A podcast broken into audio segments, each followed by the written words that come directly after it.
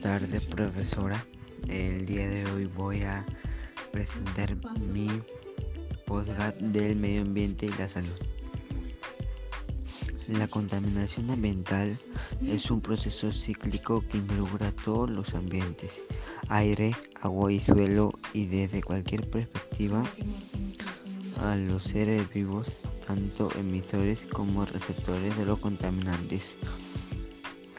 Las principales causas de la contaminación del aire están relacionadas con la quema de combustibles fósiles como el carbón, petróleo y gas.